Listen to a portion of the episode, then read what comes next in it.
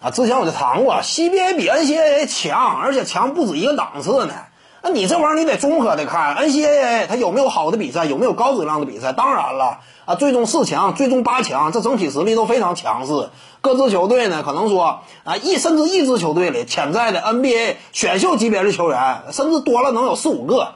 那这种这个阵容底气，那你当然很强了。但是呢，你不得不说啊，就算是跟这些球队比，CBA 那顶尖强队那也不见得虚，因为你要看到 CBA 当中，首先两名外援都是什么级别，都是在 NBA 当中曾经立过足的，也都是曾经参加过选秀的，并且呢，人家可不是小年轻，二十来岁，人家已经是成熟球员了，对不对？仅就顶尖队内的顶尖两位球员这个角度来讲，CBA 的顶尖球队，他的两位外援。那能力可以说要比 NCAA 当中的球星是要高的，因为球场经验以及个人的体格啊成熟程度那有差距吗？你可能说你是潜在的状元榜眼，但是人家都混了多少年了，打职业比赛打多长时间了？人家的对抗强度，那 NCA 那些球员能比吗？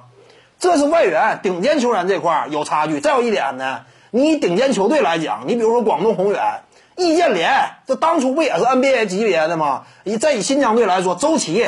是不是 NBA 级别的？那不当初不也进过 NBA 吗？所以呢，面对一些 NCAA 级别的球队啊，你都二十来岁小孩儿，十八九，你能跟他们比吗？你是比不过的，顶尖核心比不过，其他那些球员呢，不够 NBA 级别的，就是咱这边最起码都是呃职业联赛赛场之上经过磨练的职业球员。你职业的打非职业的打普通大学生，你当然有优势了。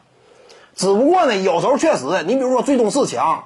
啊，他整个体系磨合的成熟啊，以及啊这样一种这个比赛的展现，整体的风格呢，这要说跟你打的话，他也不见得就一定得输，有时候甚至占据上风。